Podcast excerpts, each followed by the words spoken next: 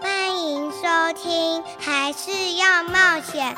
本节目获文化部影视与流行音乐产业局直播补助。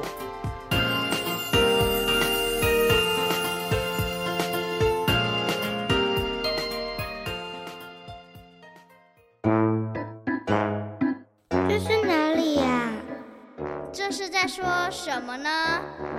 哇，我觉得好特别，好有趣哦！让我们带着好奇心遨游世界，跟着凯西一起去冒险。Let's go！还是要冒险。凯西制作主持。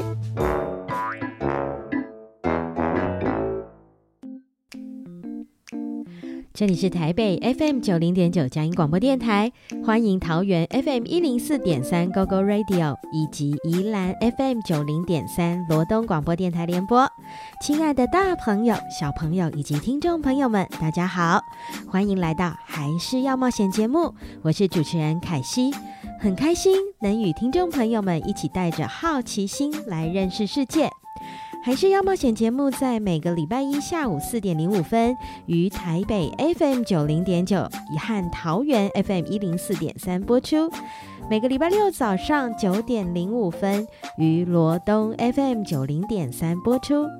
您也可以免费下载佳音乐福联播网的 APP，用手机随时收听本节目。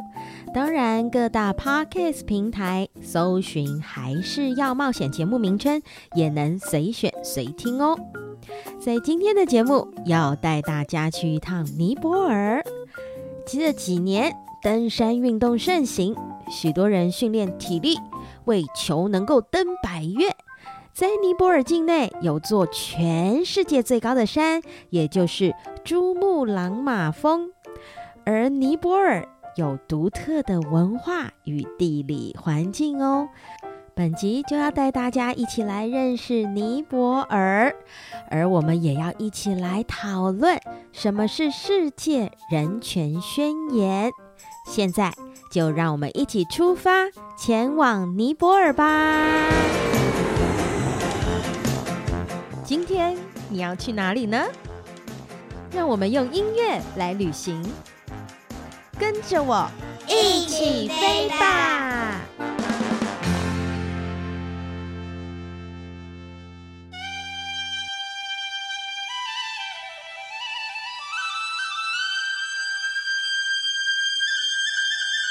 卢卡哥哥，你喜欢爬山吗？不是那么的喜欢，因为每一次爬山又觉得很累，但是又必须爬完才行呢。爬山真的很累耶。你知道全世界最高的山是什么山吗？哦，我知道，我知道，四年级课本有提到过，是珠穆朗玛峰，也就是圣母峰哦。那你知道圣母峰在哪一个国家吗？课本有提到过，是在尼泊尔。嗯，你很了解哦。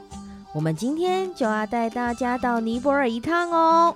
除了世界上最高的山，尼泊尔还有什么特色呢？尼泊尔位在亚洲，它是与中国和印度相连接，是亚洲的古国之一哦。也因此有很多的文化其实跟印度非常相近，不论是印度教的信仰或是饮食都非常贴近印度哦，所以他们也非常喜欢吃咖喱喽。没错，他们不止餐餐吃咖喱，也喜欢用右手抓咖喱来吃饭，这些都和印度非常的像哦。而他们也很喜欢喝奶茶。在尼泊尔走路，路上不是要注意车子，而是要注意牛哦。牛？为什么呢？因为印度教的信仰关系，尼泊尔非常尊敬牛。如果牛群要过马路，一定要让他们先过。而且尼泊尔是不吃牛肉的哦，当然他们也不吃猪肉，因为他们认为猪这个动物是不圣洁的，所以他们也不会去吃。感觉他们的饮食习惯跟台湾有好不一样的地方呢。真的是这样哦，在尼泊尔，也不是所有的小朋友都能上课，女生的权利在这里也比较被忽略。这些都是身在台湾的我们很难想象的生活哟。我也很好奇，尼泊尔的音乐是不是也跟印度很像呢？那现在就让我们来听听二马弟弟的分享吧。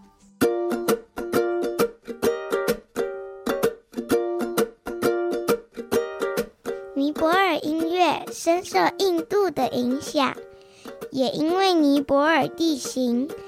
音乐分为山地音乐和平原音乐。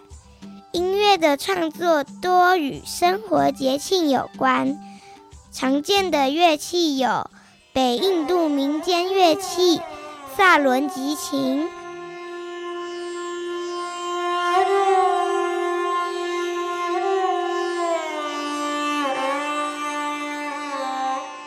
和打击乐器马达尔，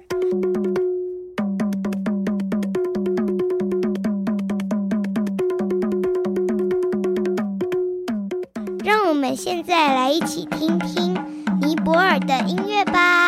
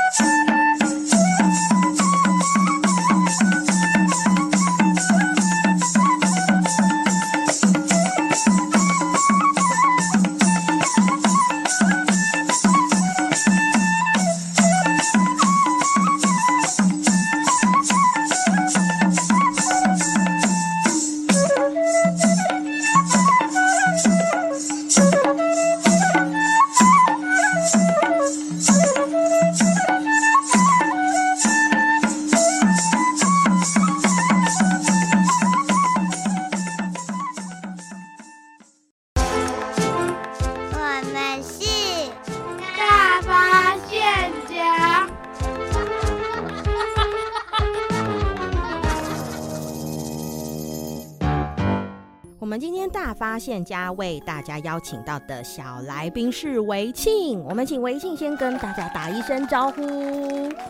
大家好，我是维庆，很害羞哎，维庆，维庆，你今年几岁？十一岁。十一岁的话，应该是几年级呢？六年级。六年级。哎，那我想问你，平常你觉得，当你想要放松的时候，你喜欢做什么事？你会选择做什么事？看书。看书哦，你通常都看什么类型的书？侦探的故事。侦探的故事，哎，你要不要跟大小朋友来推荐一下？你最近在看什么侦探的故事呢？福尔摩斯。福尔摩斯，你福尔摩斯一整套都看完了吗？还剩两本，还剩两。哎，其实也很厉害。这个我发现许多的小朋友们最近这个中高年级的，蛮多人都在看福尔摩斯。嗯，你有看亚森罗平吗？没有，我讨厌他。哎。哎，等一下，为什么你讨厌他？说一下你的观点。觉得他不好看啊？他不好看是？你觉得那个故事内容跟福尔摩斯比起来，他就是不好看？对啊，我搞不懂他在干嘛。哦，你搞不懂他在干嘛？你觉得他的这个剧情的描写方向不是很能够理解，就对了。就是不是我喜欢的哦，不是你喜欢的类型，所以你还是比较尬意这个福尔摩斯哦。那除了阅读之外，我想要来询问。你平常有运动的习惯吗？应该算没有吧。应该算没有。但是你有没有特别喜欢做什么运动？蛇板。蛇板。哎，我好奇这个蛇板跟滑板，他们好像都是板，但是他们的这个操作的方式有什么不一样？滑板是用脚去滑，蛇板是用你的。脚去晃那个板子，让它前进。我觉得蛮困难的，因为我曾经有试着尝试操作蛇板，但是你叫我两只脚放在那个斜斜的板子上面，我就是会跌倒，所以我好像感觉像是要一鼓作气开始去踩动那个板子，是这样吗？实在有点不太能够拿捏那个技巧。最一开始溜的时候，其实是扶着墙壁，然后然后练习的。哦，所以是扶着墙壁练习。哎，感谢维庆告诉我这个小小秘诀。我有机会可以再来试试看哦。今天我们邀请维庆来到节目，要跟大家来分享这个国家是尼泊尔。维庆，你知道尼泊尔在哪里吗？在中国的下面。中国的下面哦，这个地理位置大概有一点方向，有一点概念哦。那我想问你在预备这个尼泊尔的过程当中，尼泊尔有没有最吸引的是什么事情？最吸引，嗯，那里的风景。风景，哎，你觉得那里的风景最吸引你的部分是什么？山地的风景。山地的风景，我们常常讲到尼泊尔，我们一定会想到，譬如说像我曾，我真的都是没有去过尼泊尔，所以我只有自己靠想象了。听到尼泊尔的时候，我就会想到圣母峰，这非常高的山，不是一般的人可以去挑战的山哦。那维庆，这个爬山这件事情。你有没有曾经就是有来这个有这个经验？有，但是爬的都是很简单的山哦。现在爬的目前都还是觉得可以胜任的山。你有印象深刻哪座吗？比如说风景特别美啊，或者是在那边特别好玩的？就是跟朋友去爬山，然后这边数楼梯。数楼梯？哎，你们最后后来到底数了几阶？有印象？五百六十二阶，五百六十二阶，它沿路就是一直这样子直直上去吗？哎，那我觉得这个是蛮好的方法哎。如果这个正在听节目的小朋友，有的时候爸爸妈妈带你去爬山，你会觉得哦，我不想爬哎，这个要爬到上面到底要爬什么时候？维庆哥哥今天来推荐，跟朋友一起爬山的时候，我们可以来数楼梯，看到底数总共几节？你还可以数有几棵树。几棵树，这个太难了吧？哎，通常我我觉得这个很好，但是我们常常数一数，就哎，到底现在这一棵数了没啊？那一棵数了没？不过哎，我觉得数这个几棵树也是蛮好的哦。我们就数放在那，就是离阶梯最近的那一排树就好。哦，对对对，自己设定一个限定，就是说，哎，我们数靠近阶梯的就好了，或者是。什么颜色的，好像也可以哦。所以其实维庆真的在这个过程当中，觉得爬山也是蛮有乐趣的哦。那我们今天讲到这个尼泊尔的山，我想在这个过程当中，许多的人在爬是蛮辛苦的，也很需要挑战。那维庆也觉得尼泊尔对他来说，他很好奇，也很羡慕，就是他有跟台湾。不一样的风景哦。那除了这个之外，我想问问你对尼泊尔还有什么认识呢？有什么认识啊？嗯，小朋友在街头玩。小朋友都在街头玩，这跟台湾很不一样吗？应该算是吧。小朋友，台湾的小朋友都在公园里玩。嗯，要不然就在家玩。哦，但是尼泊尔他们可以在街头玩。你认为为什么能够这样子？因为街头很好玩啊，因为街头很好玩。我觉得另外一方面会不会是他们没有游乐场？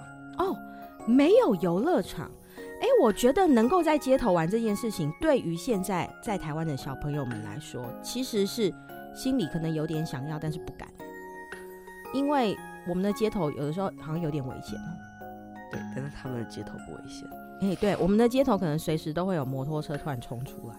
还有加上脚踏车车子，但他们就是出门在外面，哎、好像就可以玩一下。你觉得这个是让你觉得你你在观察在观察这个尼泊尔的资料当中，你觉得你发现了一个很特别的地方？我们先来听一首音乐，等一下继续再来跟维庆聊聊尼泊尔。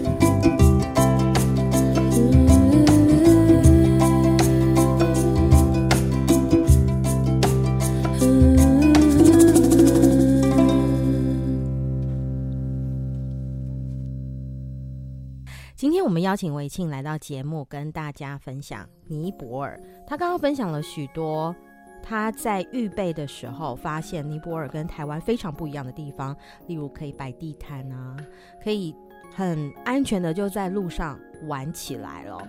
那刚刚他私下还跟我讲了一件事情，我觉得也蛮有趣的。这个我们说在街头上玩，在台湾不太可能嘛，因为会被摩托车撞，对不对？可是其实，在尼泊尔在街头玩还还是有点危机，是有什么危机？会被牛撞，会被牛撞。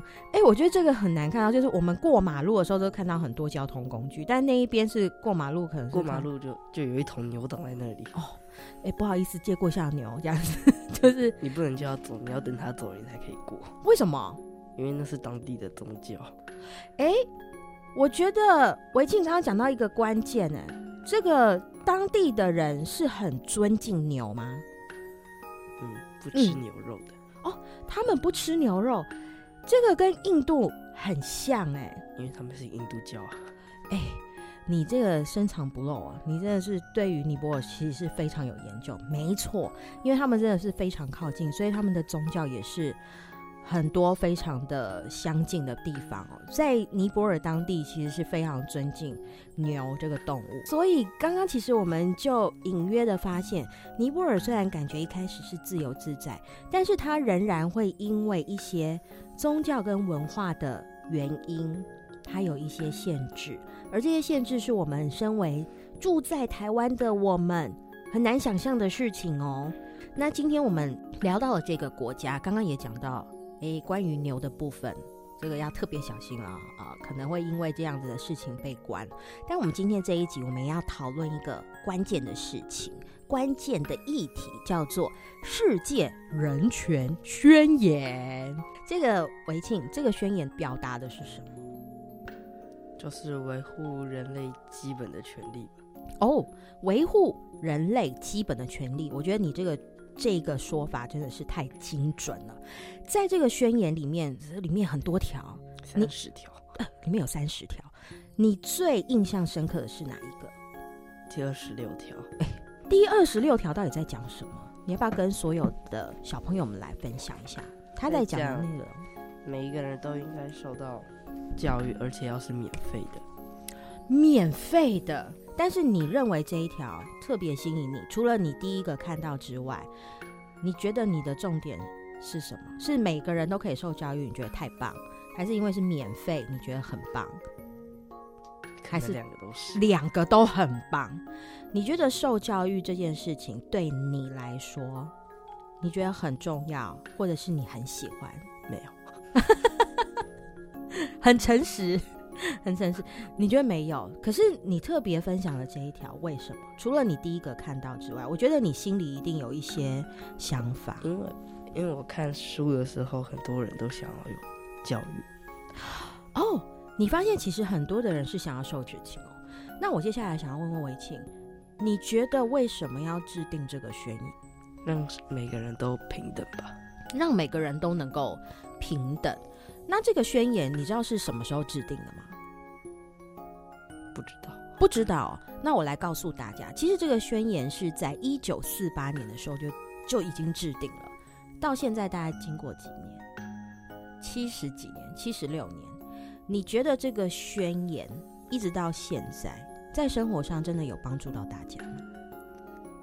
你的观察有改善吗？还是其实有一些事情更没根本没改善？你的观察是没有改善，譬如说哪些部分？很多部分吧。很多部分，你可以举一个例子吗？像是之前报纸上面有说，那个去学校不能戴头巾，因为那是某个宗教的信仰才会戴，但是这就违反了。哦，你觉得这样子的规定其实就有些违反了？就是如果他的信仰是这个，他要戴头巾，但是有些人就会规定说不行。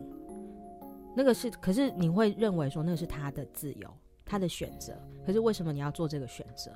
又或者是，诶，刚刚维庆在讲的时候，我也想到，其实有一些地方并不是女生都能够受教育，到现在都还是如此。这个很难想象，因为在台湾，我们就是大家都一起上课，每个人都有受教育的权利，而且是免费的。哇，这个就完全违背了。这个跟哎，经过七十六年，仍然还有这种事情的存在哦。所以，其实在这个宣言里面的第一条是说，人生而自由平等。我觉得这个宣言也帮助我们去看到，在这世界上还有很多的事情，我们是需要努力的哦。今天我们邀请维庆来节目跟大家分享，我觉得他有很多的观点，跟他生活上实际的一些经验，跟大家来分享，我觉得蛮有趣的。大家可以思考一下，也许在生活当中，大家这个。不是那么了解，到底世界人权宣言在做什么？其实跟每个人都有关系哦。维庆，你来跟大家分享一下，你在读这个世界人权宣言的时候，你是使用哪一本书？它好像是一本绘本，对不对？嗯，你要不要跟大家来介绍一下这本绘本的名称叫什么？小朋友应该知道的世界人权宣言。哦，它是哪一个出版社出版的？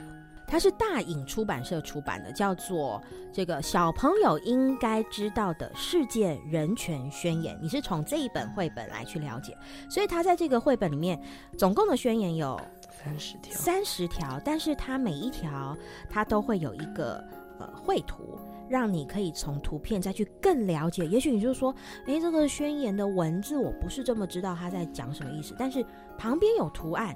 小朋友们就可以从图案再去更了解它哦。我们谢谢维庆来跟大家分享这一本绘本。今天也谢谢维庆来节目跟大家分享尼泊尔以及他对世界人权宣言的一些感受跟看法。我们谢谢维庆。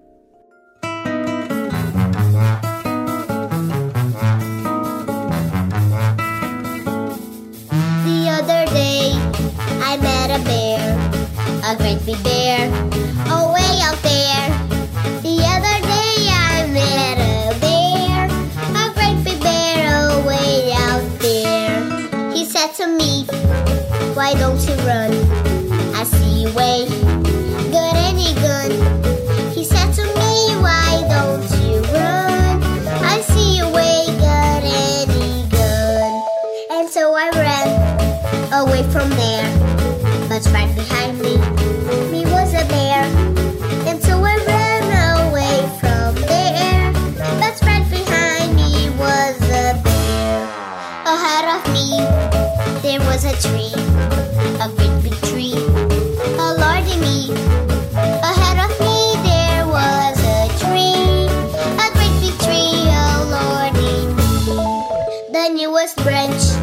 was ten feet up. I had to jump and trust my luck. The newest branch was ten feet up. I had to jump and trust my luck. And so I jumped into the air but I missed that branch away out there. And so I jumped into the air, but I missed that branch away out there. Now don't you fret and don't you froth, the way back down. Why don't you froth and don't you froth, cause I got that branch the way back down. This is the end, there ain't no more unless I meet. Let's bear once more. This is the end, there ain't no more. Unless I meet, let's bear once more. And so I met the bear once more. It's just a world on the living floor.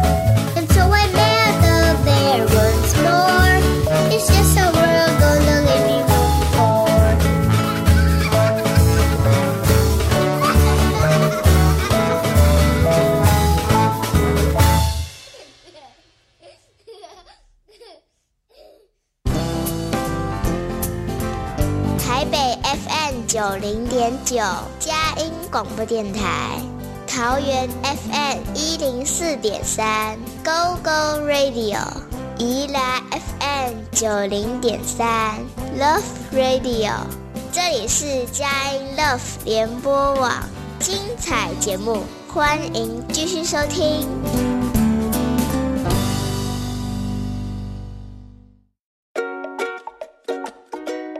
您现在所收听的是《还是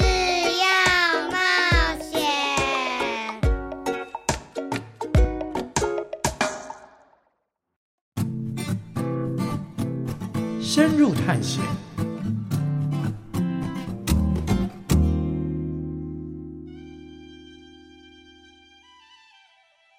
今天深入探险，我们邀请到的探险特派员是小云姐。我们请小云姐来跟所有的小朋友们打一声招呼。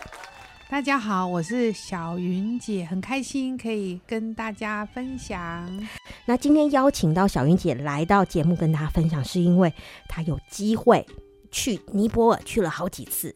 那今天就要来问问小云姐，请问一下，你大概是什么时候有机会到尼泊尔？哦，我刚好这个月，这现在还是八月，我这个月的八月一号到八月九号，这个月我才刚从啊去了尼泊尔才回来。哇，这今年你就是有去了一趟？是的。你第一次去尼泊尔，你记得是什么时候吗？第一次是二零一九年的时候去尼泊尔。哦，嗯、那其实。到了这样子的一个地方，我们可能可以从网络上看照片啊，然后可以了解一下这个国家。但是，当小云姐在二零一九年第一次踏上尼泊尔的时候，你对她的第一印象是什么？第一印象啊，就是乱。哎哎，怎么会这样？出了机场就看到有一窝窝一窝蜂的人向你冲过来，你会觉得哇，很恐怖。然后怎么一片乱象？这是第一个印象。为什么会这样子呢？呃，其实如果大家知道印度，其实也差不多，就是在机场就会有人就冲过来想要帮助你拿行李。嗯、那他们当然这个是他们的一个工作，但是对我们来说，我们都不知道啊。但是一第一瞬间，我们看到突然一群人往你这里冲过来的时候，你肯定有一种呃害怕、紧张那个。一时不知如何是好的这种反应，所以是第一印象是这个。哇，哎、欸，其实这个是真的还蛮吓人的。想说，哎、欸，怎么一群人突然朝我冲过来，好像很热情哦、但是他通常帮你拿完东西以后，他会有其他。想要做什么事？通常这个是要付费的，但是因为我们第一时间不知道，所以就觉得很突兀，觉得哇，怎么会这样子？那之后都知道了啦。哦，后反正去一次之后就知道了。对对。哎、欸，那那一次，这个小云姐到了尼泊尔，你到了哪一个城市呢？呃，我们这一趟主要都在加德满都，嗯，啊、哦，是他们的首都，对，是他们的首都，都、嗯、都是在加德满都，嗯、呃，那也有去到一个呃另外一个呃呃尼泊，它比较呃拿破在比较稍微呃卫星城市，就是加德满都的卫星城市嗯嗯，旁边的城市我们这次去没有很多地方哦。那我想问问小云姐，当你进入到它的首都的时候。它跟台湾，我们说台北好了，有什么不一样的地方？有哦，第一个，他们这个呃红绿灯呢很少，哦、所以呢，你就可以看到每一个马路口就是一群车子挤来挤去，挤来挤去 啊。然后呢，嗯、呃，那个挤来挤去，你就知道每当你要过一个路口的时候，就要等很久哦。这是没有红绿灯嘛，所以就红绿灯很少，我们看到没有几个红绿灯。哇大部分的路都是没有红绿灯的。嗯，哦，所以这个就是当你进到了这个他们的首都的时候，你第一个印象就是，哎，我可能连过一个马路都有一点辛苦了。没错，没错，没错。嗯，那它的街景应该也跟台湾非常不一样吧？非常非常不一样。嗯，有什么样子特别让你觉得你印象深刻的？嗯，感觉上它还是一个比较古老的城市。嗯，然后呃，在巷弄之间呢，其实都蛮拥挤的。嗯、所以他们很多时候，我们当然我们住的那个区是接近他们很热闹的区，所以那个路都很小，那人车都很多，就挤来挤去，挤来挤去，大概是。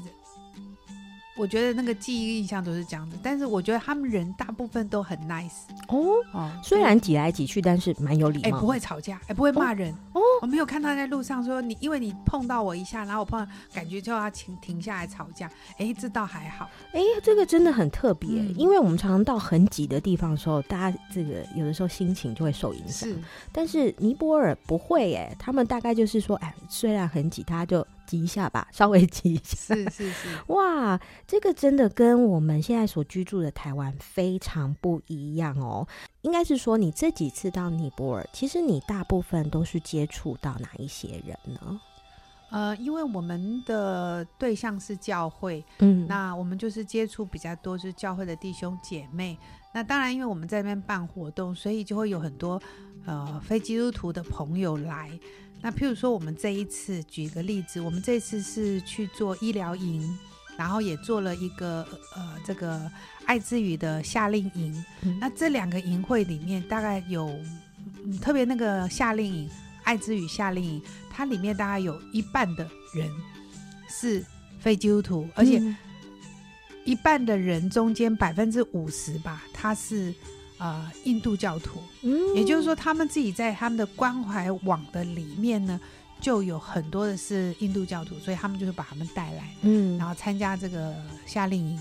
那包括看诊的，他们也会邀他们的邻居啊、亲朋好友来。嗯但是那里面就有很多的非基督徒。嗯，刚刚讲到夏令营，那一定会有小朋友了。对，你这个因为小朋友听这个节目，大家就会想说，在尼泊尔的小朋友，他们是不是跟我们的生活一样呢？譬如说他们在学校，学校的样子、学校的生活，或是学习的方式，跟台湾是不是一样呢？呃，其实差不多哈、嗯，就是他们也都会很认真的去上学，只是他们的学制跟我们不一样。好，就这是这是一个。那呃，大部分的学习，我觉得他们很多孩子其实也都蛮认真读书的。嗯、当然，因为呃这个贫富的差距哈、嗯，我也知道他们当中有一些从偏乡来的孩子，嗯，好，这个住在非常偏远的地方，在那个偏远的地方，大概。就比较没有受教育的机会，嗯，所以他们就会，哎，被接到这个城市里面来，然后住在城市里面，然后有，呃，教会的人接待他们、照顾他们、帮助他们，嗯，哦，大家就是有这些小孩，呃，是有一些挑战，但是也看见其实跟其他小朋友都一样，嗯，其实刚刚小云姐讲到一件事情，可能小朋友们不容易去想象，我们觉得念书是一件。很方便的事情，好像这个我们的学校就在家里的附近，走路就可以到了。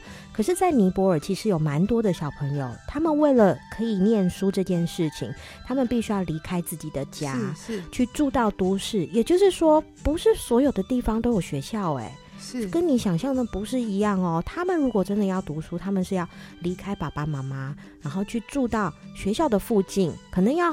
很久，譬如说一个礼拜才能够看到爸爸妈妈一次哦，哦，甚至更久哦。哇，我听过一个小女孩说的，他们家就是从现在他们在加德满都住的地方，要回到他家要三天的时间，光是回家，可是都在尼泊尔里面呢。对，所以他们大概是一年或几年，他们才回一趟家的。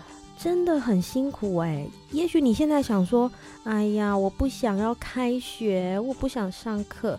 可是，在尼泊尔的小朋友，他们要上课其实是蛮不容易的哦、嗯。而且他们学校好像也跟台湾很不一样，这个环境，哎，是的，是的，哎，是怎么样不一样呢？哦，这次我也是，我想也是开我们的眼界，我们就发现说，在他们的学校，我们去探访他们的学校，有几个就是几乎就是一个学校就在一一栋建筑物里面。啊一个学校，一个学校就在一栋而已，就一栋建筑物。嗯，然后当然进去里面就是，比如一个楼面就是几呃四间五间教室，嗯、那呃一栋几层楼六层楼这样子就可以。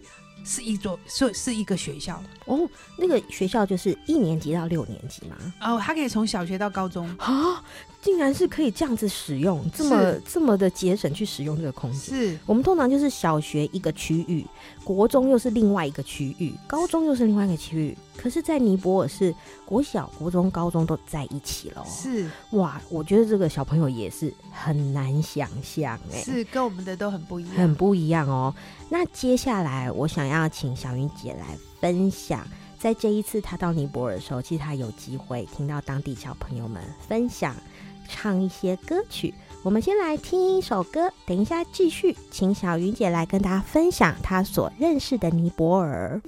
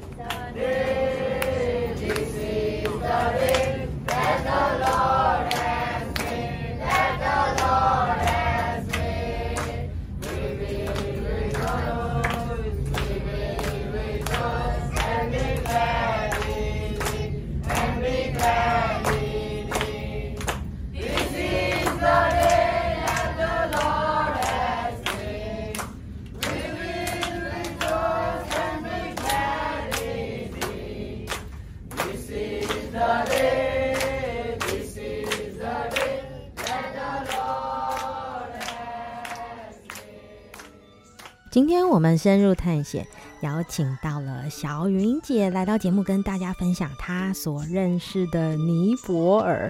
刚刚讲到了很多在尼泊尔看到，呃，跟台湾非常不一样的地方。但是我们去到那个尼泊尔的时候，每天应该都还是要吃东西，对不对？这个他们吃的食物跟台湾有很不一样吗？啊、呃，当然很不一样，啊、呃，都是吃咖喱，天天吃咖喱。哦，真的吗？是我我以为咖喱是印度，去印度才会天天吃咖喱，没想到尼泊尔也是这样。尼泊尔也是天天吃咖喱，真的真的。呃、那这个咖喱跟台湾的咖喱有什么不一样？它不一样，它里面就是很多的香料，哦、所以它因为有香料，所以那个味道就跟台湾的咖喱是不一样的。所以印象很深刻，就是每天吃咖喱了。是，除了这个之外，有没有什么很特别的食物是小云姐现在想起来都觉得啊太特别了？当然去那边要喝奶茶喽。啊，哦、奶茶，台湾也很多奶茶，珍珠奶茶 会输尼泊尔吗？还是尼泊尔的奶茶有什么不一样？他们的奶茶也是香料奶茶。嗯，那这个香料奶茶里面因为有香料，所以那个味道就不一样。当然，有一些人可以接受，有些人不能接受。但是我这一次去也很特别，因为我们这次去带了好几个青少年，嗯、他们居然一致的觉得那里的食物非常好吃，哦、每天都吃很多，这也是开了我的眼界。所以我觉得，嗯，好像在呃异文化的里面，只要对异文化的食物能够接受，哎。去短宣去宣教，应该就不是问题了，很快就能适应了，对不对？因为有的时候我们都想说跟我们不一样，有点害怕，有点担心，啊、没想到到那里去，很快就适应了，东西也觉得蛮好吃的，是 没错。虽然整个看起来就跟台湾不一样，但是也是觉得是另一种不同的认识哦。那接下来我就想要问问小云姐了。当你到了这个尼泊尔，你接触到了许多当地的人，呃，在当地，呃，他们的这个，呃，因为他们跟印度很亲近。那我们在印度那一集的时候，其实就有讨论到，印度一直都存有阶级制度，就算是已经这个政府都说不不需要遵守了，我们就是平等，人人平等，但是，呃，他们还是在文化里面很难。去除这一些根深蒂固的想法。那尼泊尔在他们的文化里面有受到印度的这个文化影响吗？呃，有的，因为尼泊尔也是一个印度教的国家，嗯，所以在他们的里面，虽然在政治上是已经没有这样子的一个法令，嗯，但是在文化上，在民间的里面，其实这个种姓制度带来对他们的影响还是很大的。所以那个阶级在他们的里面，因为影响他们的彼此的关系。虽然现在大部分我看大部分人彼此的关系都好像还 OK，但是实际上在人内心深处的那个受文化冲击带来的那个影响是有的。嗯，好，我举个例子，呃，我们认识的一个啊呃。呃弟兄，嗯，那后来我们才了解说，其实他的背景是在这个种姓制度里面的背景的里面是算比较低一点的。其实无形中在他的里面会有一些的所谓的自卑，嗯，好，那个在很深或很不经意的事情的里面才会发现的。那这个我想，嗯，就是。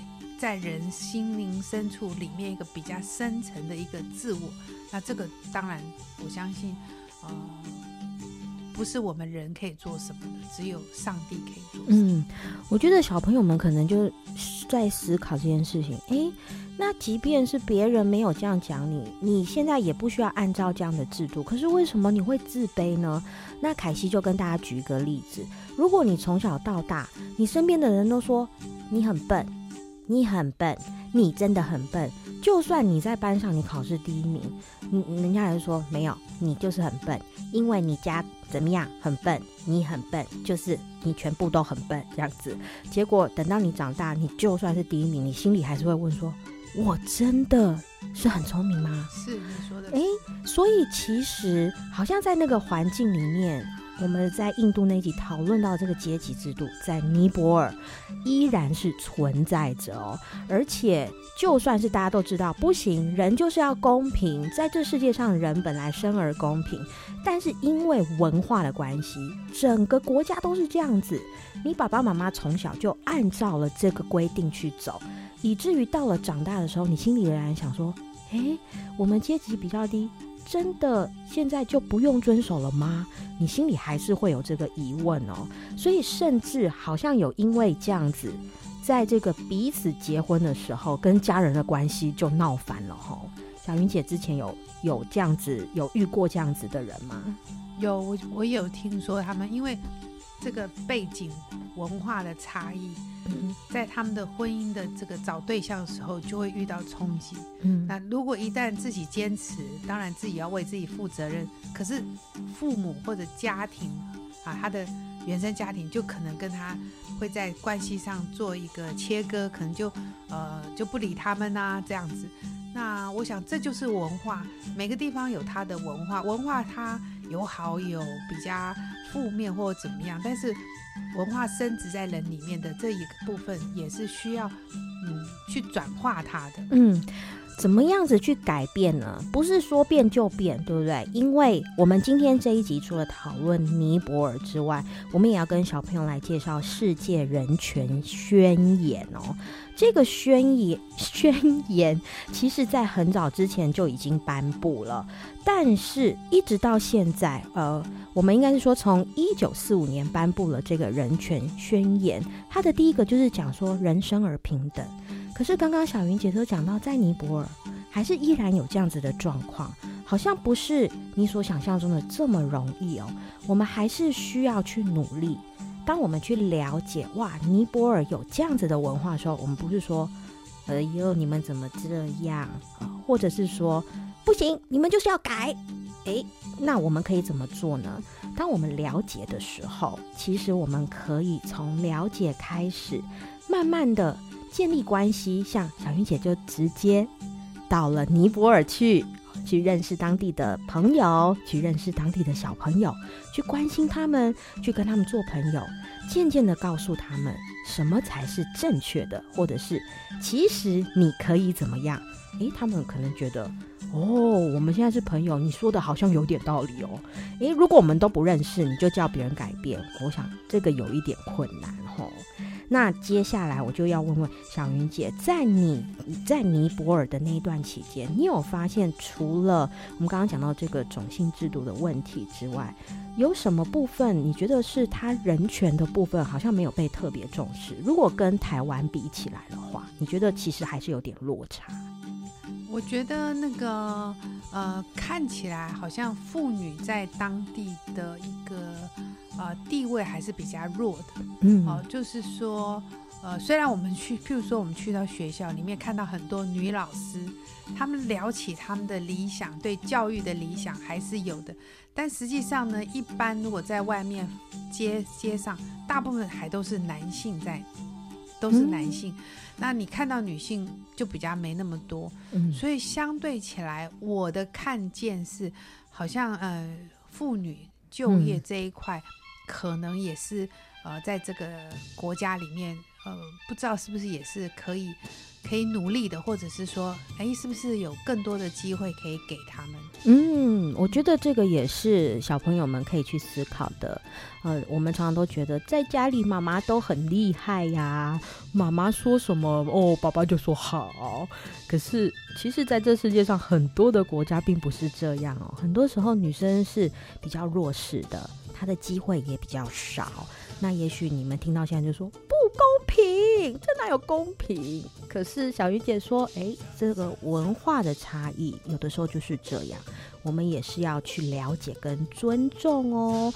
那小云姐在今年到了尼泊尔，有没有发现，嗯，他们这个最近这个有没有什么特别的事情可以跟小朋友分享，或者是说，小朋友们，我们可以从什么样子的角度去关心这个国家，或者是我们可以做些什么事情，是能够帮助我们除了认识这个国家之外，也可以呃给予一些呃祝福。